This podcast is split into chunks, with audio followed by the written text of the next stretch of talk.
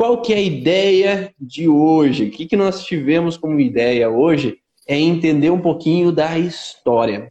Por que, que é importante conhecer a história? Porque nós, como terapeutas, profissionais da área da saúde, que trabalhamos com a origem emocional dos sintomas, precisamos entender um pouco mais da onde vem o conflito dos nossos pacientes.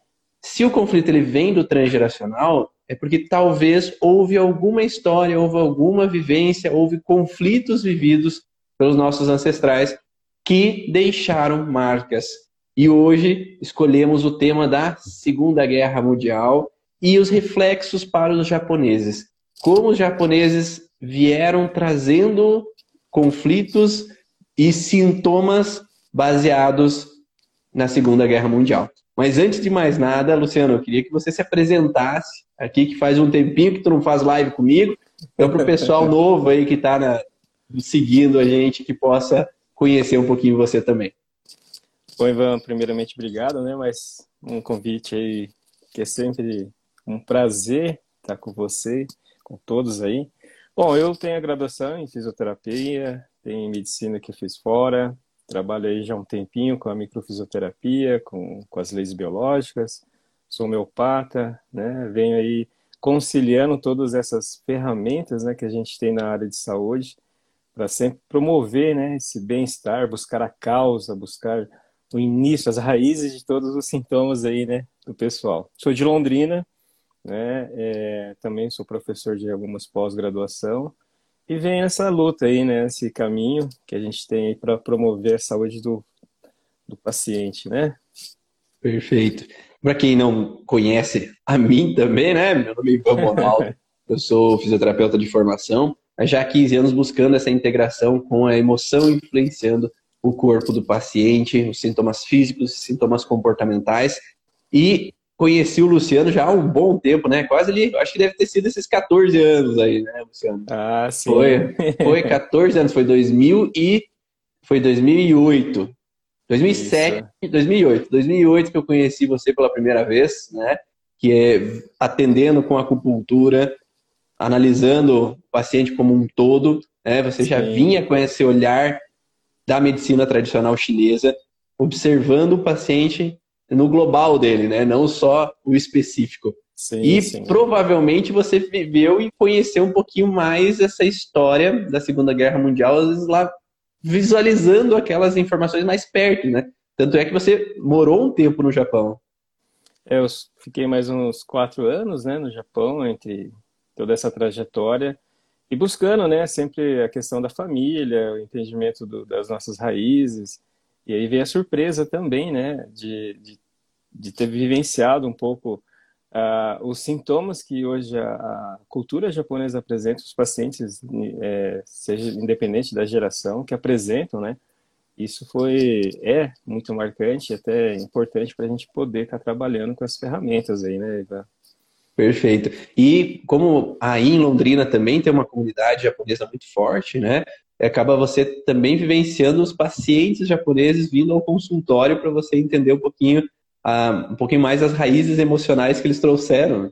Então, acho Sim. que não só da tua família, da tua vivência, como também dos pacientes que você acaba por atender dentro do ambiente de clínica.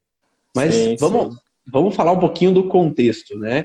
Então, o que, que é o contexto mais forte da vivência ali dos japoneses nessa Segunda Guerra Mundial? Até peguei um texto aqui para relatar um pouquinho essa situação do que aconteceu e, pessoal, se imagine visualizando essa cena. Então, a 8 horas e 15 minutos da manhã do dia 6 de agosto de 1945, Enola Gay, um bombardeio B-29 americano, ele soltou a bomba Little Boy sobre Hiroshima, a cidade japonesa. E essa bomba, a primeira bomba atômica, acabou explodindo aproximadamente a 580 metros do solo. E essa bomba acabou por devastar a cidade de Hiroshima naquele momento. Claro que a guerra ela já estava sendo formada já há um bom tempo e ali com essas bombas e com mais alguns detalhes que aconteceram ali em volta se findou a Segunda Guerra Mundial. Em julho, a Alemanha ela já tinha se rendido e posto fim à guerra na Europa, mas o Japão ainda persistiu nessa luta e nesse combate. E 92% das pessoas que estavam em um raio de 600 metros da marco zero da bomba, o local onde foi jogada essa bomba, morreram. 92% das pessoas que estavam a 600 metros dessa bomba. Causou calor de 4 mil graus Celsius. 4 mil graus Celsius foi o calor pela explosão dessa bomba em um raio de cerca de 4,5 quilômetros. Então, as pessoas que não morreram com a explosão, elas sofreram um calor de 4 mil graus Celsius naquele momento. E naquele, é, entre, nesse momento, cerca de 50 a 100 mil pessoas morreram na cidade. Ah, então uma explosão gigantesca. Três dias após, dia 9 de 8 de 1945, às 11 horas e 2 minutos da manhã, em Nagasaki explodiu a segunda bomba, a 500 metros do solo, a Fat Boy. Entre 28 mil e 49 mil pessoas morreram no dia da explosão, 40% da cidade foi destruída. Até o final daquele ano, Estima-se que 110 a 210 mil pessoas teriam morrido por causa dos bombardeios ou da sequela que esse bombardeio desencadeou. Por mais que a gente sabe que guerra, às vezes as pessoas cegam ou agem de algumas formas que acabam devastando, cada um tem suas causas, cada um tem seus porquês de a coisa ter acontecido da forma que aconteceu. A gente não está aqui para dizer, ah, essa pessoa foi certa, os americanos estavam certos, os japoneses estavam certos, os alemães estavam certos. Aqui não é esse o objetivo. O objetivo nosso é traçar o que os civis, civis, são as pessoas que não tinham culpa de nada, o que Exatamente. eles desenvolveram baseado nessa situação emocional que vivenciaram o quais foram as sequelas que foram deixadas físicas e emocionalmente.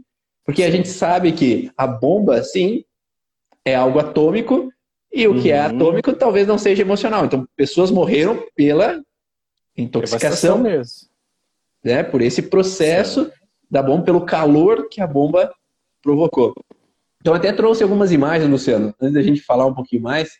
Então, esse daqui é o avião Enola Gay, né, que lançou a bomba atômica e é que mais o primeiro cogumelo, né? primeiro.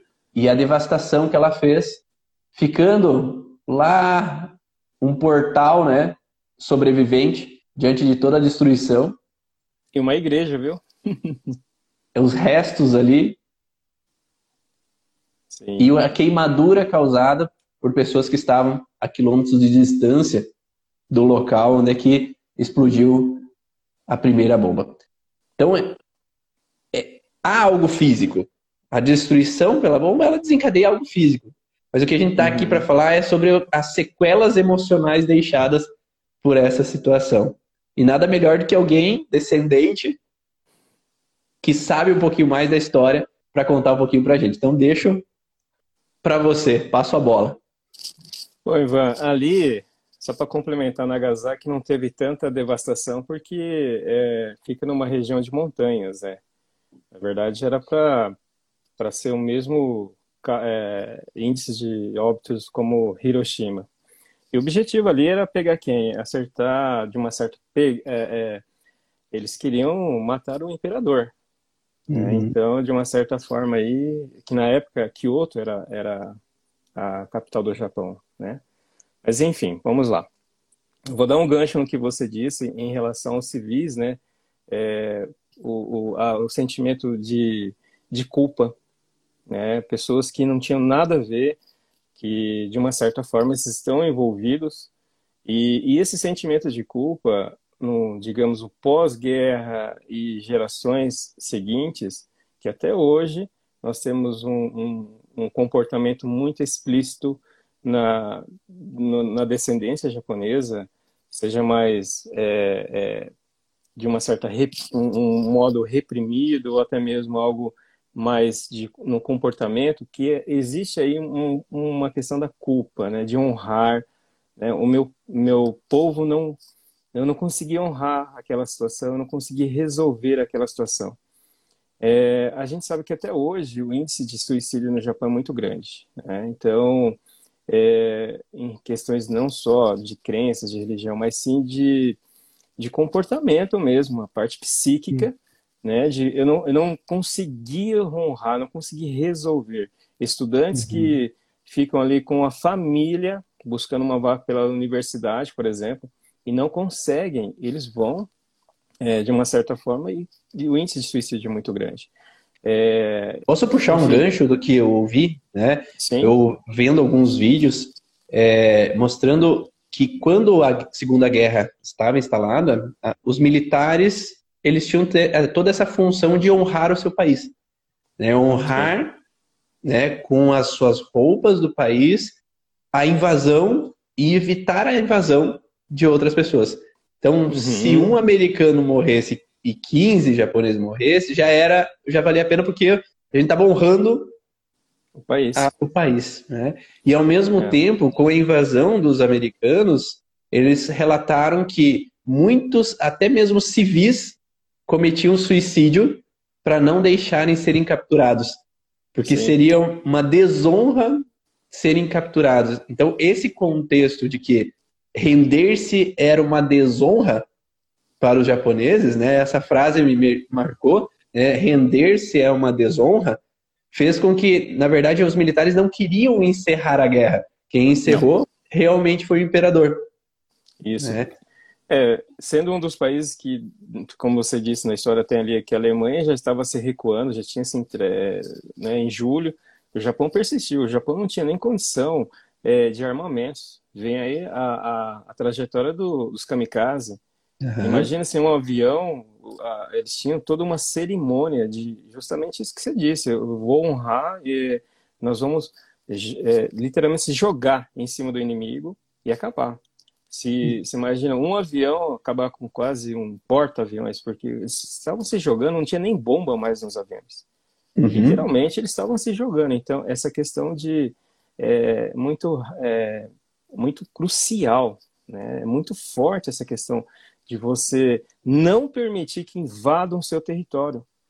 Né? Você perdeu o seu território, perdi meu emprego, perdi minha, minha família, perdi, é, é, enfim, tudo que envolve o território, vem as consequências, principalmente emocionais, essa questão biológica.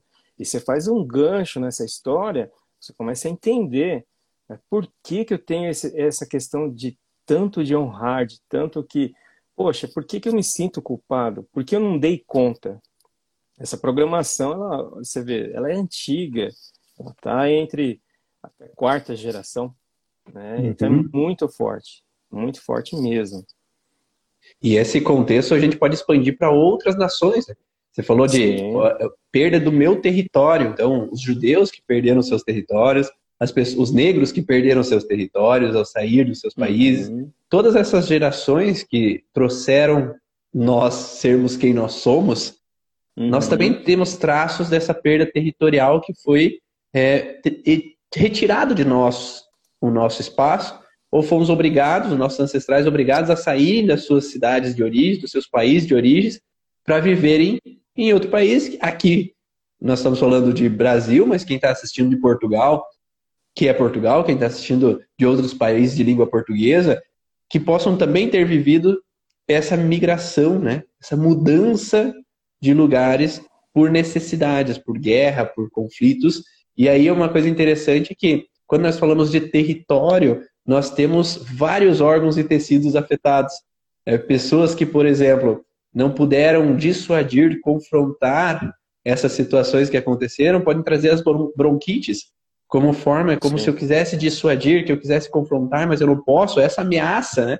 Esses inimigos que estão chegando no território e eu não posso estabelecer esses limites quanto eu gostaria. Ou conflitos na gastrite, por exemplo, de uma contrariedade de gesto, uma raiva de gesto, uma injustiça por aquilo que aconteceu da forma que aconteceu, até padrões de uhum. bexiga que geram essa sensação de eu não ter o território para mim. Me tiraram a minha casa, me tiraram o meu espaço. Só que um detalhe que é importante para a gente entender, que nós, terapeutas, profissionais da área da saúde, que a gente traz essa herança vindo do nosso DNA. Na epigenética, nós trazemos essa informação. Basta vivermos uma situação parecida, não na mesma intensidade, porque talvez aqui no Brasil não estaríamos vivendo uma guerra, mas basta estarmos vivendo uma situação onde que alguém pode tomar minha casa, alguém pode tomar o meu emprego, alguém pode me expulsar de um lugar onde é que eu tenho como meu, eu reativo essa sensação de perda de território. Exatamente, esse reviver, né? Você pega, por exemplo, os dados pós-guerra de câncer, por exemplo, a gente tem aí um índice muito alto de pulmão uhum. e, em consequência, o estômago, né? Então aí você puxa essas informações biológicas dentro dessas memórias, a gente sabe, por exemplo, pulmão, dentro, dentro da medicina chinesa é o que? Pele proteção. Será que eu me sinto protegido, perdendo meu território? Eu tive que é, de uma certa forma, abrir mão do meu território esses imigrantes que saíram do país. É, pega o estômago, tem que digerir, né? Estão lutando para digerir é, todas essas situações. E uma coisa importante, Ivan, perante os antigos, a gente sabe que é, até então o imperador era considerado como Deus, né? Ele ele tinha uma, uma certa um certo poder que varia, ele era muito mais do que a questão burocrática, era uma questão de, espiritual, de crenças, né? E toda essa questão que é, de divindade. E aí a, deu todo esse essa situação da, da perda do Japão, ele se pronunciou como um cidadão comum. Então, a, imagina a quebra, né? Aí a gente, por exemplo, pega o terceiro índice de câncer pós-guerra, leucemia. Poxa, será que a gente está... É, cadê o meu valor pessoal? Né? Então, isso que você citou é muito importante, porque quando nós estamos atendendo a, a, a algum, né, a maioria dos descendentes, você vai, é, é nato pegar esses pontos. Eu estou revivendo após eu, a minha empresa quebrou, estou é, numa depressão porque é, esse reviver, né, eu não me sinto protegido, estou lutando para digerir uma situação. Isso é muito forte. E assim, de uma certa forma, né, como as outras é, outras é, raças, né, no sentido de que outros países, né, descendentes também passaram. Né? Por isso que esse, esse, tema, ele é, por mais que a gente está falando de guerra, mas é, o sentido biológico, o sentido de você entender os sintomas do paciente é muito importante. Entre as crenças, entre a questão cultural, porque, uhum. é, veja bem, você é, até a, na, no atendimento você expor esses sentimentos para o paciente ele é, captar a sua origem, né? É, entender que o meu pai, meu avô, meu bisavô, aonde que dentro da árvore biológica eu vou ter que é, fechar esse quebra-cabeça do, do entendimento dos meus sintomas, do momento que eu estou vivendo. E a gente sabe que é muito importante, né? Todo esse equilíbrio, até mesmo o nosso corpo é, entrar né, de uma resolução, né, resolver e processar, né. E, e, nada é por acaso, né? Então, se, como sempre dizem aqui, pelo menos na minha região, é que a fruta não cai longe do pé. Então, se o pai tinha padrões de personalidade, como essa relação de culpa, né, de desonra, do medo de desonrar, ou o avô trouxe essa referência baseado naquilo que foi vivido, há uma tendência dos descendentes trazerem também essa informação como uma base de tentar evitar sofrer a desonra de novo. Uhum. Então existem formas de evitar a desonra. A primeira forma é ser perfeito. Fazer de tudo para assumir todas as responsabilidades e não promover nada que possa ser uma desonra à família. E a segunda maneira é não fazer nada. Porque se eu não faço nada, eu não desonro.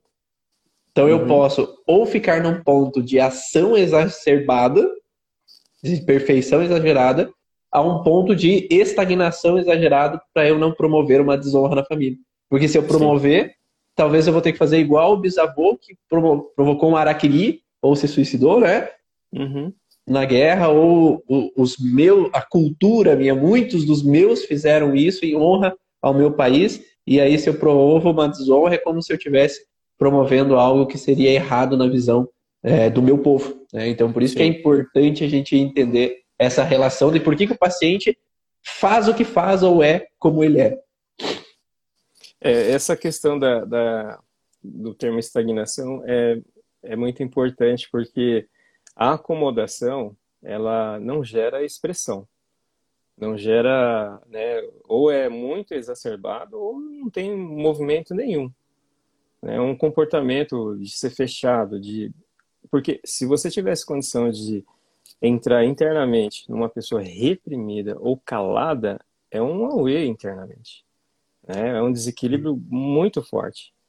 E aí já, que o japonês é um dos povos que são muito fechados, é muito calado, né? Não tem aquele calor que se diz do Brasil, mas entenda-se o seguinte: é, imagina você ter que fechar o seu território, fechar o seu mundo, né? Porque eu não posso deixar ninguém invadir, literalmente, não vou. Por que que eles falam que é tão desconfiado? Olha só a história, né? Invadiram, acabaram com o meu país, acabaram com a nossa identidade, acabaram com o que se dizia então a minha divindade, meu imperador, uhum.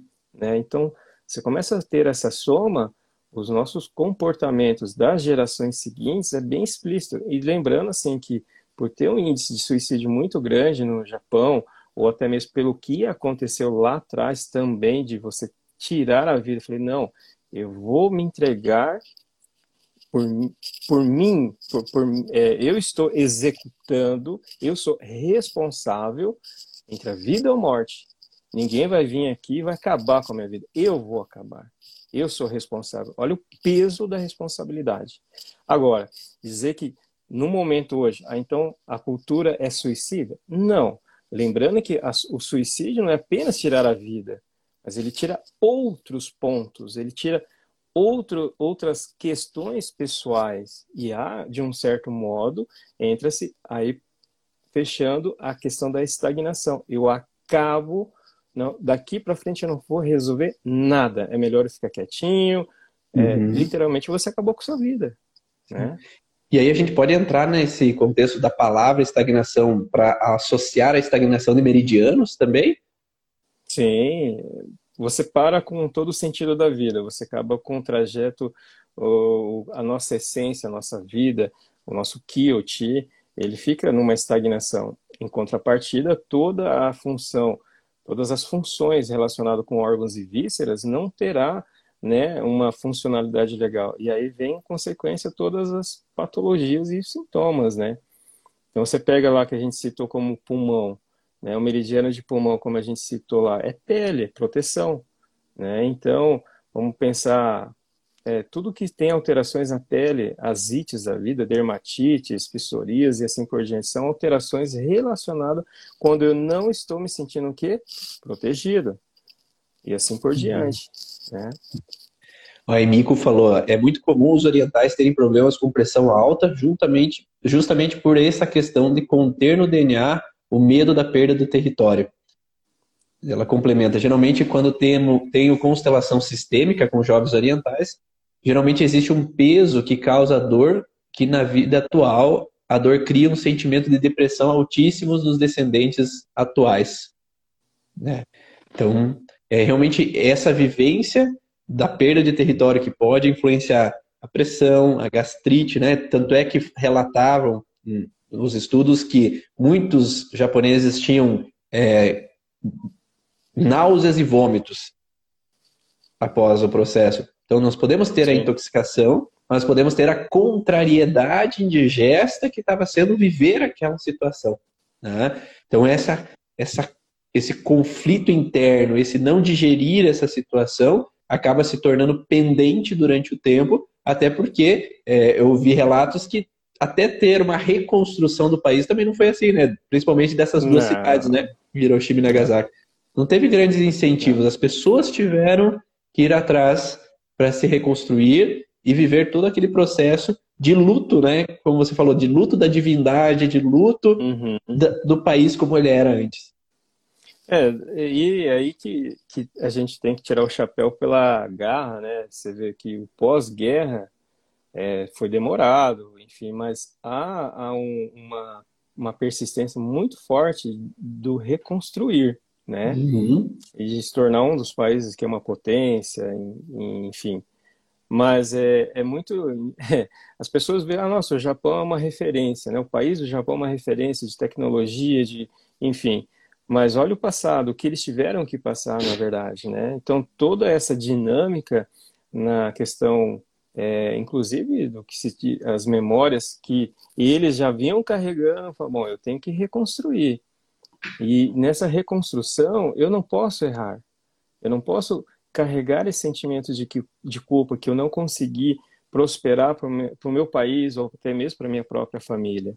Né? Então, é, é muito, é, eu digo assim, é um, um povo assim, muito persistente, né? Essa, e aí, essa questão da pressão alta, imagina se a pressão que ocorre é, de ca, cada um, né? O fator de se eu não der conta, o que, que vai acontecer? Como que eu vou honrar minha família? Meus filhos estão observando, minha esposa, e assim por diante, né? É muito forte. E vai ter uma. Eu, antes disso, eu ouvi, vou aproveitar ali o texto que você falou, eu ouvi um, um profissional do marketing falando que ele foi também morar no Japão um tempo e ele passeando pelo metrô, e aí ele tinha no embleminha do Brasil na camiseta dele. E aí o japonês falou com ele: Ah, do Brasil? Ah, Brasil é muito bom. Só tem um problema. Tem muito feriado. Porque eu acho que o japonês, realmente, para reconstruir o seu país, não podia ter feriado. A gente não, tem não que tem suar é, a camisa, tem não, que ir atrás. Não tem muito feriado, não. Lá, um dos feriados mais importantes, né, para a gente ter uma noção, é, é, a colheita da batata doce, por exemplo. Por que a batata doce? Porque a batata doce era a única refeição que eles tinham pós-guerra. Era uma batata cozida para você repartir com toda a família. Isso é explícito. Então, é, é interessante que né, todo feriado tem uma razão aí da questão da história mas é uma questão da história de sobrevivência, né? Uhum. Então eles não perdem tempo, né? Porque fala, ah, são robozinhos ali, entra no automático. Interessante que entrar no automático a gente presencia isso no comportamento dos orientais, né? Seja uma cervicalgia, tudo relacionado à biomecânica, à postura. É, não há tempo para sentir dor. Na verdade, a dor faz você parar. Chega um momento que você não vai conseguir realizar porque a dor é explícita ali, vai te bloquear mas eles têm esse, esse gás, né, essa vontade de justamente não é, carregar aqueles sentimentos antigos, né, Ivan? Sim. Ivan, perfeito. tem uma colega aqui, a Gisele, que inclusive eu trabalho com ela no espaço da clínica dela. Ela fez uma perguntinha aqui para você. Manda aí, porque eu não. É, Ivan, como se, como se desfaz esse registro ah. sobre o seu ponto de vista? Beleza. Quando nós temos o contexto vindo do transgeracional, o que, que aflora ele? Né? Nós temos algo vindo na nossa genética que, por alguns processos epigenéticos, ele é escondido. Né? Eu costumo dizer que é como se fosse um, uma pasta secreta. Sabe aquela pasta secreta do, do ministério, da, do, o processo de top secret, que ninguém pode saber de alguma informação? Tem uma tarja preta escondendo as palavras do que tem lá dentro naquela vivência ou que está escrito naquele documento. Então tem o segredo. Só que em algum momento alguém puxa aquela fita preta que está escondendo o segredo e mostra aquele segredo que está escondido. Então a epigenética é mais ou menos isso. É quando a gente libera aquilo que não estava sendo possível ser lido pelo corpo. E como que a gente libera isso? Segundo a ciência, com toxinas, com má alimentação, com estresse. Mas não é qualquer estresse, é aquele estresse que a gente falou anteriormente, que aquilo que foi vivido, a gente, o descendente vive em um grau aquela situação. Em um pequeno grau, talvez não na mesma história. Então vamos pensar assim: o japonês viveu a sensação de perseguição, onde que eles foram perseguidos e atacados com um perigo caindo sobre a cabeça deles. Aí, hoje, um descendente japonês que vive uma situação persecutória, persecutória no trabalho, persecutória na rua, ou é assaltado, né? ele acaba vivendo uma situação de reativação daquele conflito vindo do transgeracional. Porque algum perigo me chegou de repente e eu não vi esse perigo chegando. E isso faz uma, uma abertura do DNA, da informação da epigenética. E aí faz com que o sintoma comece a aflorar, seja um sintoma físico ou comportamental. Nesse momento que aflora essa informação, o DNA está aberto naquele processo e gerando uma disfunção. O que a gente precisa entender é que temos ferramentas para modificar aquela percepção vinda do transgeracional. Porque aquela percepção que foi recebida por aquele paciente foi a percepção do avô, do bisavô ou do pai lá naquele momento da guerra. Só que talvez a percepção para hoje o descendente não precisa ser a mesma daquele ancestral. Então nós podemos usar algumas ferramentas que eu ensino dentro do curso Origens para como um ato simbólico para modificar a percepção, ou como levar o paciente até aquela memória do que aconteceu e modificar a percepção, ou usar o quilo ancestral, né, Luciano? Exatamente. Como que Exatamente. você faz o que ancestral? É, essa retomada da, da, da, da, causa, da origem, né? É, entendimento de veja bem, o nosso Ki, o nosso Ti, a nossa essência, ela tem uma procedência, né? Ela tem ali é, o seu início. Porém, essa entrada, ela vai, ela é muito importante é, em um entendimento do que se tem lá atrás, do que esse, essa essência já está carregando como memórias. E aí a gente entra na embriologia, todo o processo que entra na gestação, porque são heranças de um Ki ou um Ti né, relacionado com transgeracional, com relacionado com os nossos ancestrais, relacionado com memórias e comportamentos que de uma certa forma podem se coincidirem em repetições de padrões, de repetições até de é, doenças ou sintomas, ah, porque minha mãe apresentou isso, porque meu pai apresentava e, e assim por diante. Então, esse entendimento para a gente trabalhar o que se diz o que ancestral é justamente o entendimento das informações que nós carregamos, de uma certa forma, que foram geradas durante o meu desenvolvimento, durante a minha gestação, do nosso, o ápice da, da, da criação e a origem do nossa, da nossa essência, né? o que eu ti. Perfeito.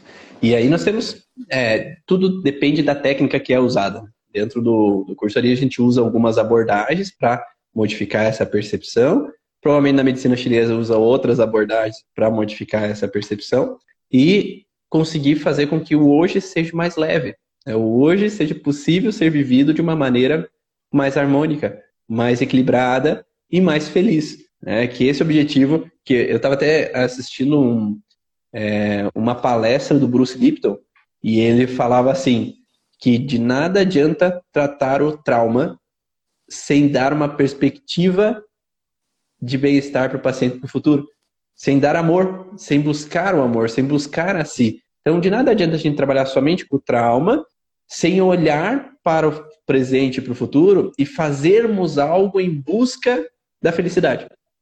Então, um paciente é. que não, não constrói uma felicidade a partir do momento que agora reconstrói o passado, ele fica estagnado. Sim, é aí que entra né, a teoria do yin yang, né, Ivan? Da mesma forma que eu tenho esse essa questão do que se diz conflito, né, do trauma, que vamos vamos jogar na escuridão, nós temos a luz, que é justamente você ter essa visão, de você ter a, a percepção do lado né, inverso do que se, se diz é, do negativo. Porque, de uma certa forma, ambos caminham junto. Da, todas as situações negativas, todas as, as situações é, que não estão é, ajudando, né, de uma certa forma, o meu organismo, tem um lado positivo também. É justamente esse despertar, que no caso da técnica, nós vamos o utilizar pontos, recursos para tirar essa estagnação, ativar a nossa essência, ativar todo o padrão fisiológico, tudo que o meu corpo está precisando naquele momento. E é muito importante essa percepção. De uma certa forma, a gente tem Então, equilíbrio do yin yang, né? Então, é uhum. é muito. É, você vê, são linguagens diferentes, mas sempre com o mesmo, né, o mesmo objetivo aí.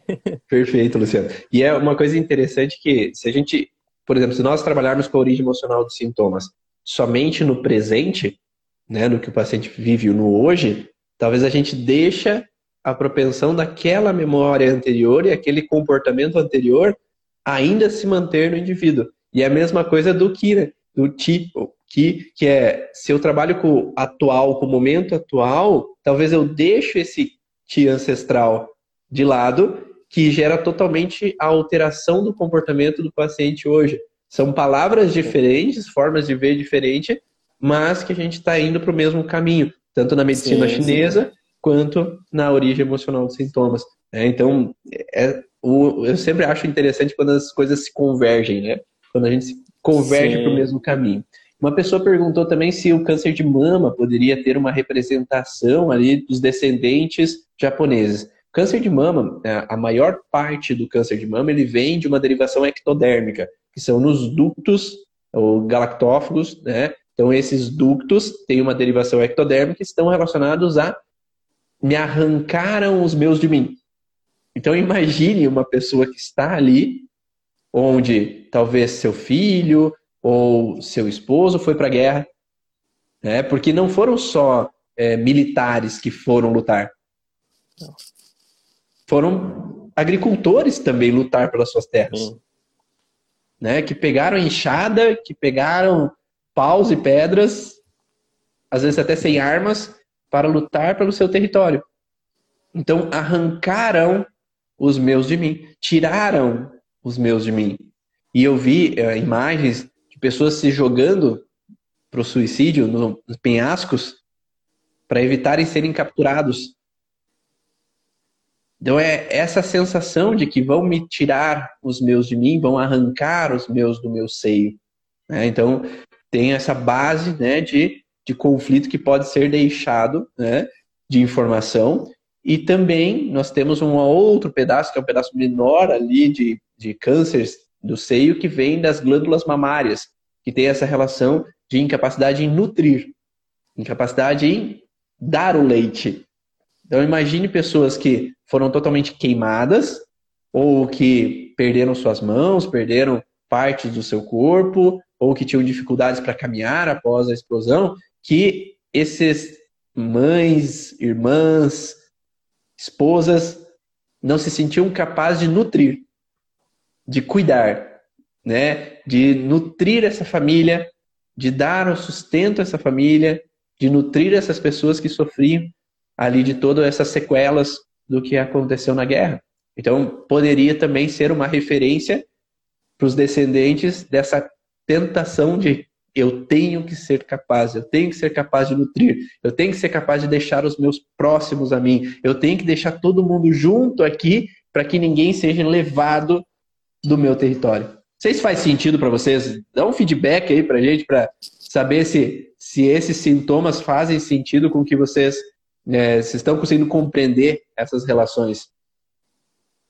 E... É, o índice, Desculpa, pode falar. Pode falar. Pode falar. O, o, índice de câncer de mama, na, normalmente na segunda geração, é muito presente. Né? Eu até digo assim, eu presenciei minha avó paterna, é, que teve né, um, um, câncer na mama, é, foi, foi tratado, enfim, foi uma, algo bem precoce, mas aí você começa a ser curioso, você começa a investigar a família, e realmente é, teve no mínimo, acho que oito a nove casos nas mulheres, né?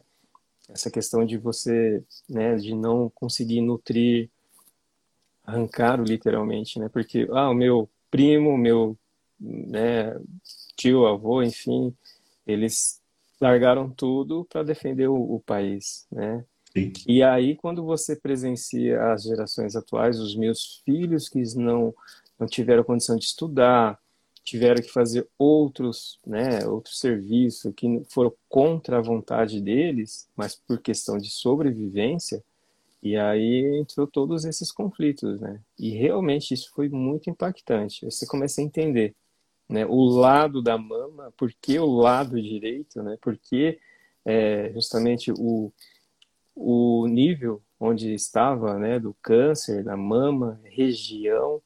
Uhum. Essa investigação, é, a curiosidade não só pela compreensão, mas até para entender o que nós estamos passando hoje, os, as gerações né, seguintes, né? Perfeito, vai, perfeito. Vai entendendo.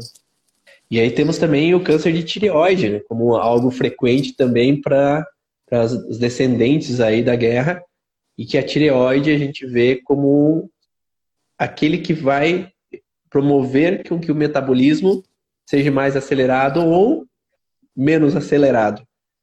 Por que, que eu tenho que ter um metabolismo mais acelerado? Para que todo o meu corpo funcione de uma maneira mais rápida e eficiente. E no contexto simbólico emocional, a gente traz pessoas que não foram rápidas o suficiente.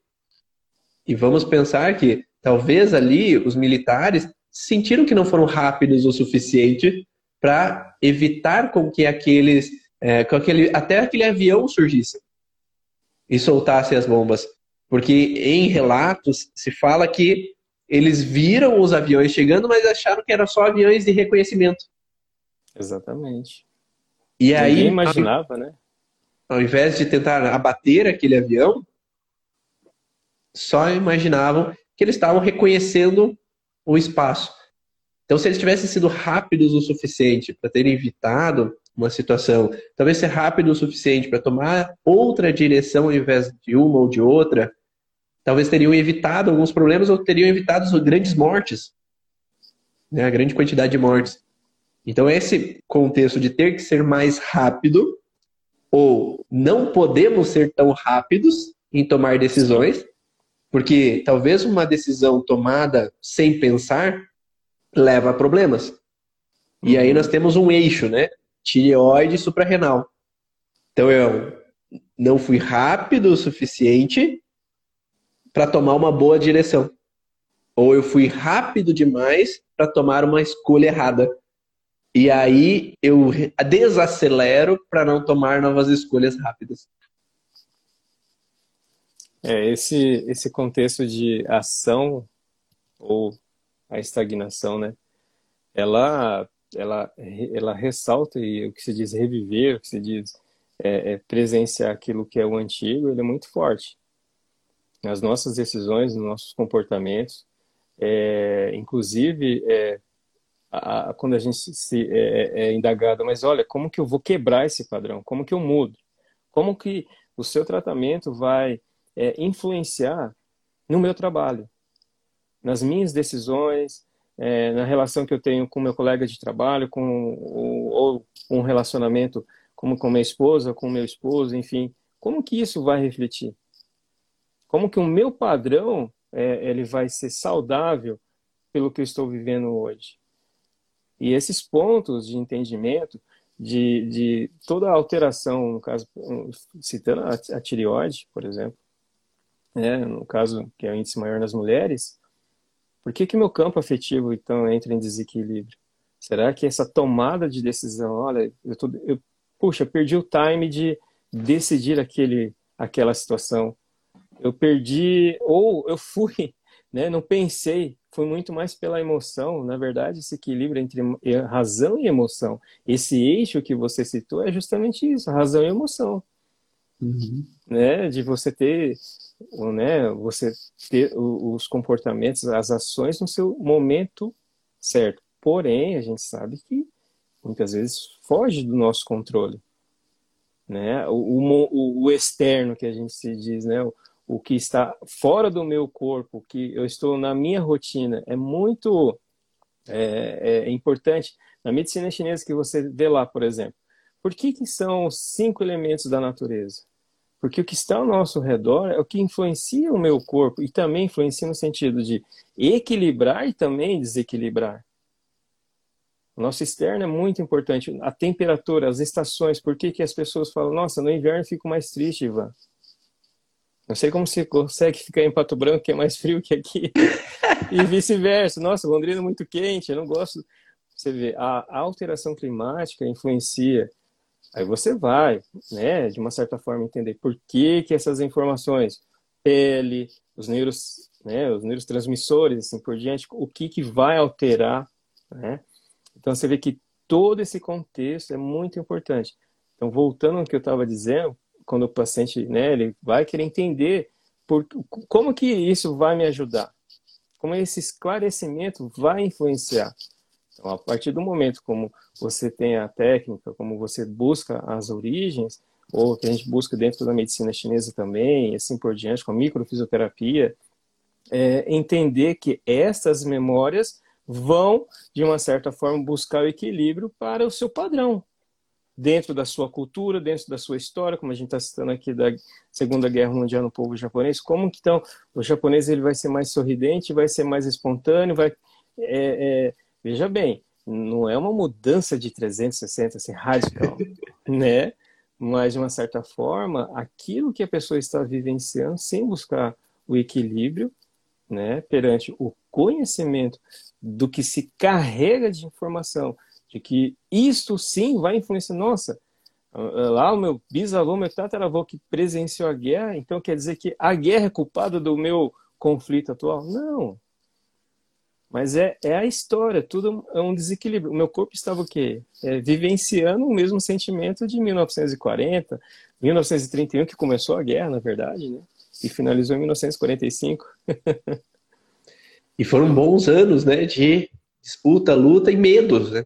Medo. Medo. medo. O medo provavelmente ele fez com que muitos habitantes, não só do Japão, como da Itália, da Alemanha, os judeus e todos que vivenciaram a guerra, mesmo aqueles brasileiros que tiveram seus parentes indo para a guerra, todos tiveram de uma certa forma medos, medos de perder, medos de obstáculos, de perigos, de situações inevitáveis que poderiam acontecer.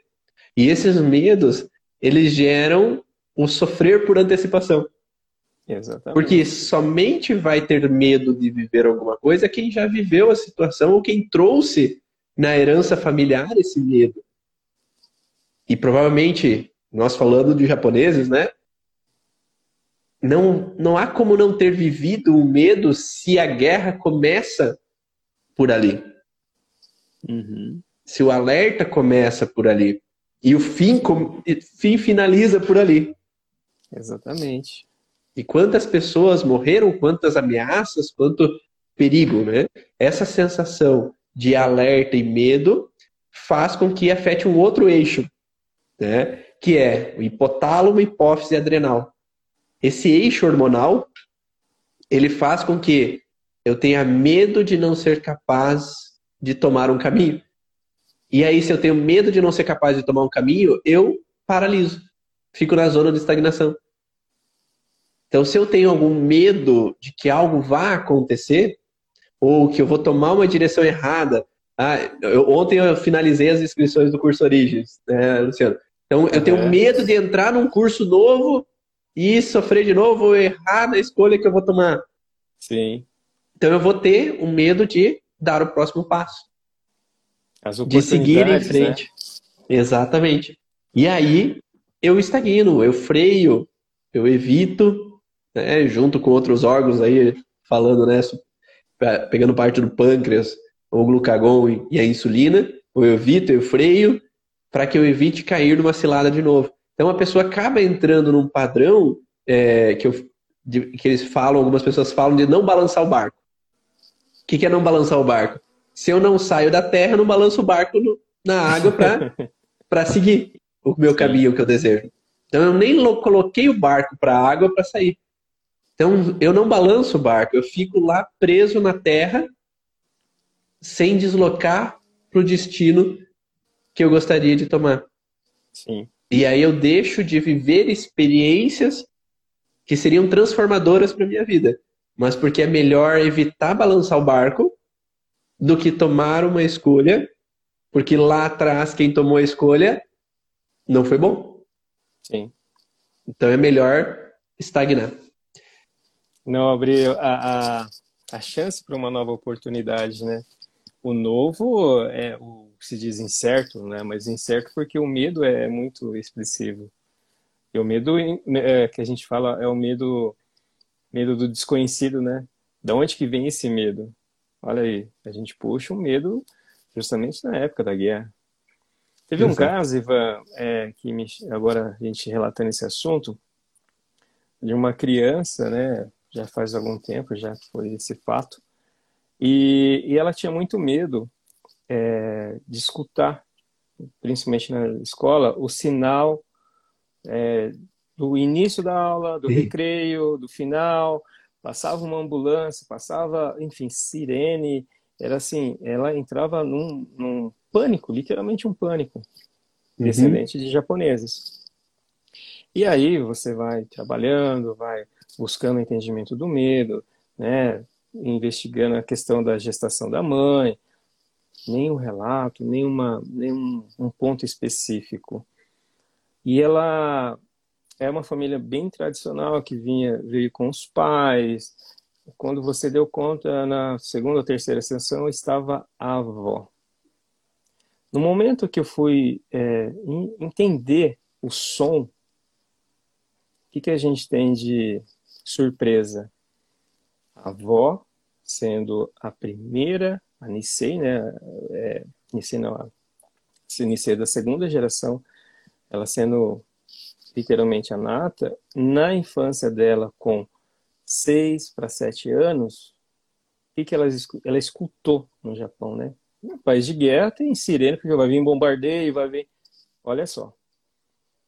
E no momento que, a primeira vez que, no momento que a avó estava presenciando o tratamento, até porque ela queria também fazer algo né, com a compultura, enfim, tradição, mas aí a gente faz essa abordagem né, de entender os momentos da vida. E a hora que eu entrei novamente para entender o medo do som, a avó começa a chorar. Por quê? Ah, eu, poxa, época da guerra. Sim. Aí vocês vão se perguntar, nossa, mas a minha filha, sendo a quarta geração, por que, que ela está sofrendo com isso? Né? Então, olha a dinâmica que você tem né, de quatro gerações, uma criança com né, o desespero do som. Uhum. Pela nossa alegria, depois de é, um, dois meses, isso foi amenizado, né? E olha o trabalho que, na verdade, não foi só a, a, a neta, né, que nós tratamos, nós trabalhamos ali em umas gerações, né? Então, a importância de você entender a, a, a causa, né? Nossa, mas vocês investigam demais. Por que que investiga? Porque a gente tem que deixar claro para o nosso corpo, a gente tem que deixar claro para o nosso organismo qualquer alteração que a gente está tendo. Porque esse equilíbrio não é apenas no local, é entender, como você citou lá, é, o time da bomba, né? as pessoas que estavam a quilômetros sofrendo queimadura, tudo que está ao nosso redor envolve as informações presentes e as informações das nossas gerações, né? E ela se espalha, se espalha, né? Muito obrigado, meu amigo. Muito obrigado pela tua partilha, tuas experiências. Eu cheguei a me arrepiar aqui com, com essa história. Acho que eu devo ter algum tracinho com um alarme. Alguma coisa reverberou aqui. Espero que, que reverbere, tenha reverberado muitos aí que estão assistindo essa live também, ou estão ouvindo depois no canal do podcast. Então, esse podcast ele vai lá para o Spotify. Para quem quiser baixar, ouvir essas informações, vai lá no Spotify e depois baixa ou acessa. Vá, e vá na origem de Ivan Bonaldo, que lá você vai ter bastante informação. Carla, um abraço para você. Carlinha Sumida. É. E muito obrigado de coração, Luciano, por ter aceito mais uma vez estar aqui com a gente para compartilhar esse conteúdo, essas informações, todas as suas experiências e histórias que você capta aí, tanto da tua família quanto dos teus pacientes e compartilha aqui conosco para que a gente possa entender um pouquinho mais a vida dos nossos pacientes. Eu que agradeço, Ivan. Para mim é sempre um prazer, né? Eu tenho uma grande admiração, você sabe, por ti. É, e sempre para mim é uma honra né, estar aqui com você, fazer um tempinho, né? Vamos ver se a gente volta mais em ativo aí. Mas de coração agradeço a todos, é, fico à disposição. né? Sempre a gente está aí podendo compartilhar tudo que a gente tem de conhecimento, nada de egoísmo, nada de ego, né? A gente tem aí essa, essa linha que já faz algum tempo, né, que a gente vem trabalhando, mas é sempre um prazer, Ivan, de coração, muito obrigado pela oportunidade aí, e espero aí poder compartilhar mais com vocês. E aonde, qual que é o Instagram teu, o pessoal também poder te seguir? É Luciana Irata. Luciana Irata. É, do, D, é doutor? DR, DRL, DL, DL, DRL Irata. DRL então é doutor, Irata. abreviado, dr.l Irata com H. Irata. H-I-R-A-T-A. Então segue lá o Luciano Isso. também, para você conhecer um pouquinho mais da medicina chinesa. Um grande abraço a todos e até a próxima. Tchau. Até mais. Tchau, tchau.